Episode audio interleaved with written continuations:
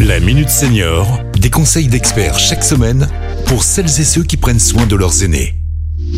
Pierre-Marie Chapon. Bonjour, bonjour à tous. Aujourd'hui, un sujet qui occupe un tiers de notre vie et pourtant on n'en parle pas assez ou alors quand on en manque. Vous l'avez peut-être deviné, on va parler du sommeil avec Delphine Perrin, conseillère en prévention santé à la CARSAT Rhône-Alpes. Bonjour Delphine. Bonjour Pierre-Marie.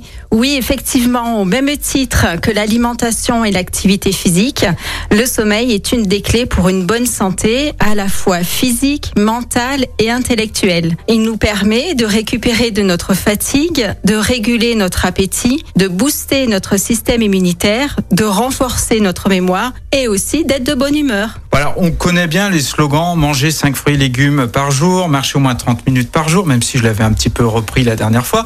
Mais quelles sont les bonnes pratiques pour un sommeil de qualité? Eh bien, en fait, la qualité de notre sommeil dépend de tout ce que nous allons faire tout au long de la journée. Je dirais même que dès notre réveil, lorsque nous posons un pied par terre, nous préparons notre sommeil de la nuit. Euh, effectivement, il faut savoir que le sommeil est régulé par notre horloge biologique qui doit être, elle, bien réglée pour que l'hormone du sommeil, la mélatonine, soit délivrée au bon moment.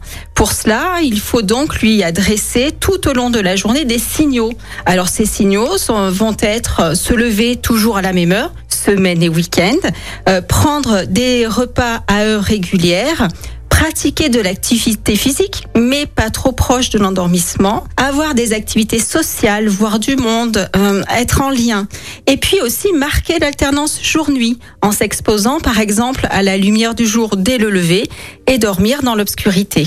J'ai entendu dire qu'il faut 8 heures de sommeil pour être en forme, mais moi je dors 6 heures par nuit et pourtant je suis en pleine forme. Eh bien, on est tous différents, y compris sur la quantité de sommeil dont nous avons besoin. Euh, on sait qu'on a bien dormi quand on se lève le matin facilement, euh, en forme et sans somnolence pour affronter le défi de la journée. Euh, certaines personnes comme vous, Pierre-Marie, dormiront 6 heures par nuit. On les appelle les petits dormeurs. Petit dormeur. Et d'autres auront besoin davantage, entre 8 et 9 heures euh, de sommeil.